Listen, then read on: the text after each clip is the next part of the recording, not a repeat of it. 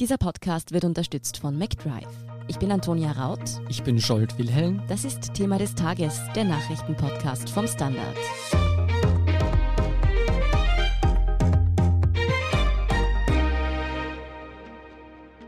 Bei der Wahl des US-Präsidenten zeichnet sich ein Kopf-an-Kopf-Rennen ab. Der Erdrutschsieg, den die Umfragen und viele Experten für den demokratischen Herausforderer Joe Biden vorausgesagt haben, ist ausgeblieben. Wie Sie sich schon wieder so irren konnten, ob Donald Trump entgegen der meisten Erwartungen tatsächlich wieder zum US-Präsidenten gewählt werden könnte und welche Bundesstaaten die Wahl entscheiden dürften, erklärt Manuel Escher vom Standard. Manuel, wieso ist diese Wahl noch nicht entschieden? Ja, aus zwei Gründen würde ich sagen. Zum einen, weil es schlicht und einfach viel knapper ist, als die Umfragen das vermuten haben lassen. Vor allem in einigen wichtigen Bundesstaaten. Zum anderen, weil die Umfragen wieder in die gleiche Richtung falsch waren wie vor vier Jahren, weil Donald Trump zumindest die ganzen Bundesstaaten wieder gewonnen hat, die Joe Biden ihm dieses Mal abnehmen wollte. Zumindest von denen, die bereits vollständig ausgezählt sind und auch deswegen, weil die drei Bundesstaaten, vor allem im mittleren Westen, Michigan, Wisconsin und Pennsylvania, sehr langsam beim Auszählen der Briefwahlstimmen sind und weil wir noch kein klares Ergebnis dort deswegen kennen. Hast du ein Déjà-vu? Die Umfragen hatten schon 2016 so daneben gelegen. Warum man sie wieder so falsch? Ja, also 2016, es ist ein halbes Déjà-vu, würde ich sagen. 2016 haben wir um diese Zeit heute schon gewusst, wie es ausgegangen ist. Das äh, ist zumindest derzeit noch nicht der Fall. Aber die Umfragen waren tatsächlich ähnlich falsch wie damals. Sie waren auf ein bisschen andere Art allerdings falsch. Also diesmal ist zum Beispiel in Florida deutlich unterschätzt worden, der Umfang, in dem Donald Trump bei Mitgliedern von Minderheiten, vor allem bei den Hispanics, aufgeholt hat. Und sie waren gleichzeitig das ist eher das Déjà-vu, auch wieder falsch, was die weißen, ärmeren, weniger gebildeten Männer betrifft. Da hat Joe Biden zwar offenbar ein kleines bisschen aufgeholt, aber weit nicht so viel, wie man vermutet hat. Was ist denn dann aus Sicht der beiden Kampagne falsch gelaufen? Warum konnte man nicht so aufholen wie erwartet? Naja, man hat diese ganze Strategie natürlich darauf aufgebaut, dass Joe Biden dieser ältere weiße Mann ist, der für die weißen, weniger gebildeten Wähler ein ansprechender Demokrat sein könnte. Das hat nicht so funktioniert, wie man das gehofft hat, einerseits. Und es ist andererseits massiv schief gelaufen bei Mitgliedern von Minderheiten, zumindest in manchen Bundesstaaten, ganz besonders eben in Florida, wo Joe Biden natürlich viel schlechter ausgestiegen ist als Barack Obama 2008 und 2012, aber auch deutlich schlechter als Hillary Clinton vor vier Jahren, was man kaum vermutet hätte. Kannst du dir das erklären, warum es da zu dieser Fehleinschätzung kam, warum er nicht überzeugen konnte? Naja, ein bisschen durch seine Person und andererseits auch, weil er sich, muss man im Rückblick ganz sicher sagen, zu wenig um diese Wählergruppen gekümmert hat. Man hat da ein bisschen den Fehler gemacht, den man nach den Erfahrungen von 2016 korrigieren wollte. Damals hat man sich, glaubt man zumindest, womöglich ein bisschen zu sehr um Minderheiten gekümmert und hat die schon mehrfach besagten weißen Männer, die, die vergessenen Männer und Frauen im Mittleren Westen vergessen. Diesmal wollte man mit Joe Biden die ansprechen, im Glauben, dass Latinos und Schwarze Donald Trump vielleicht ohnehin nicht unbedingt wählen würden. Und da hat man sich geirrt. Auf der anderen Seite, warum hat Trump denn nun wirklich so viel besser abgeschnitten als erwartet? Was hat er richtig gemacht in seiner Kampagne? Also eines haben die Republikaner ganz sicher richtig gemacht, aus zumindest wahlstrategischer Sicht, wenn auch nicht unbedingt aus gesundheitlicher. Sie haben anders als die Demokraten das ganze Jahr lang Wähler rekrutiert. Also da geht es darum, Menschen dazu zu bringen, sich in Wählerlisten einzuschreiben. Das ist in ziemlich vielen Staaten passiert und da waren sie offensichtlich erfolgreicher, als man vermutet hatte.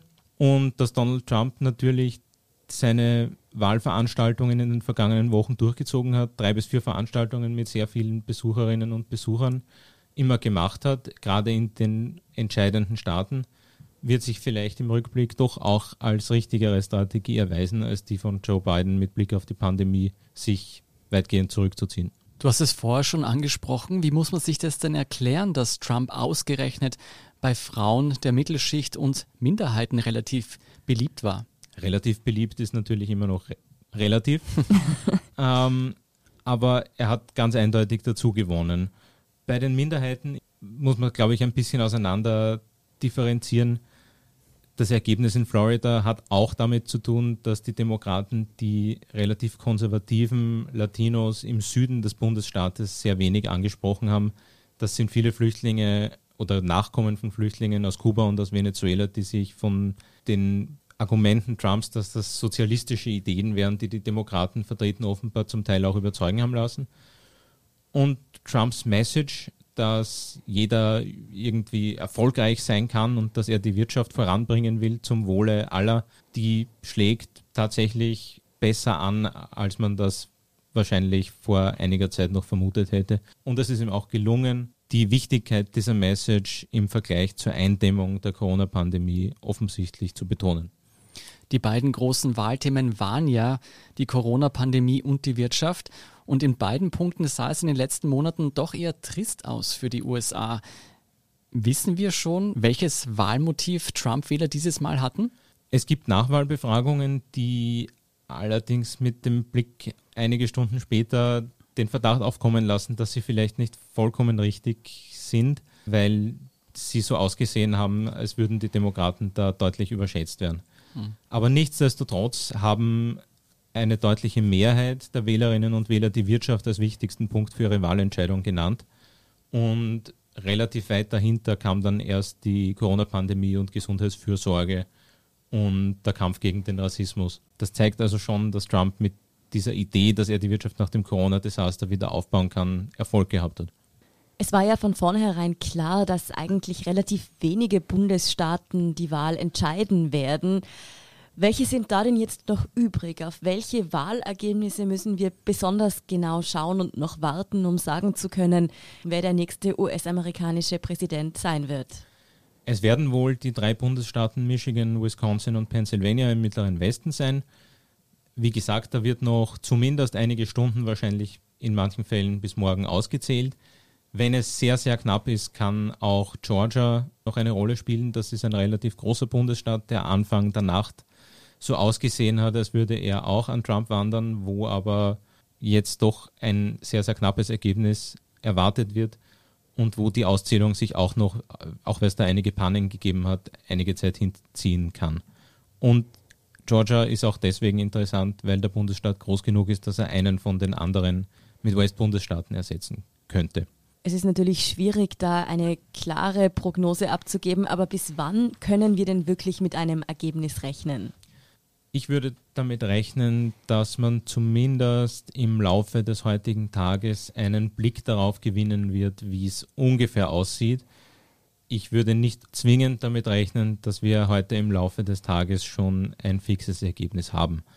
Wenn es nicht so ist, dann gibt es aber noch eine andere Prognose, die sehr sicher ist. Donald Trump hat schon erkennen lassen, dass er den Demokraten vorwerfen wird, die Wahl stehlen zu wollen, wenn nicht im Laufe des heutigen Tages schon ein Ergebnis da ist, sondern wenn eben, was ja an sich naheliegend ist, alle Stimmen auch noch ausgezählt werden, die vorliegen. Und dann kann das Ganze ziemlich ungut werden, auch weil die Republikaner schon Prozesse anzustrengen beginnen, um die Auszählung der Stimmen zu stoppen in den wichtigen Bundesstaaten. Das heißt, es erwartet uns ein echter Wahlkrimi vielleicht noch. Ich weiß, wir haben dich das schon oft gefragt in den letzten Monaten, aber was sagt dein Bauchgefühl heute? Wer wird die Wahl gewinnen? Ich traue es mir weniger denn je sagen. Rein mathematisch müsste man, aber das habe ich jetzt schon sehr oft gesagt, äh, auch wahrscheinlich Stand jetzt gerade momentan Joe Biden etwas bessere Chancen zusprechen, aber ich bin mir unsicherer denn je. Vielen Dank, Manuel Escher, für diese Einschätzung. Sehr gern. Dann traue ich mich auch keine Prognose abzugeben. Soweit zum Stand der US-Wahl heute am Mittwochmorgen. Über die aktuellen Entwicklungen informiert Sie natürlich weiterhin der Live-Ticker auf der Standard.at. Um keine Folge und natürlich auch eine ausführliche Analyse des finalen US-Wahlergebnisses zu verpassen, abonnieren Sie Thema des Tages bei Apple Podcasts oder Spotify. Unterstützen können Sie uns mit einer 5-Sterne-Bewertung und vor allem indem Sie für den Standard zahlen. Alle Infos dazu finden Sie auf abo.derstandard.at und dst.at Twitter. Danke für Ihre Unterstützung. Ich bin Scholt Wilhelm. Ich bin Antonia Raut. Baba und bis zum nächsten Mal.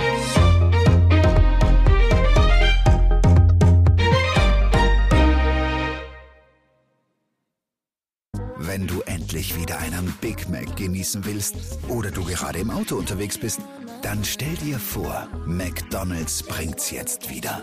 Mit kontaktloser Übergabe zu dir ins Auto und kontaktloser Lieferung zu dir nach Hause. It's good to be safe mit McDrive und McDelivery.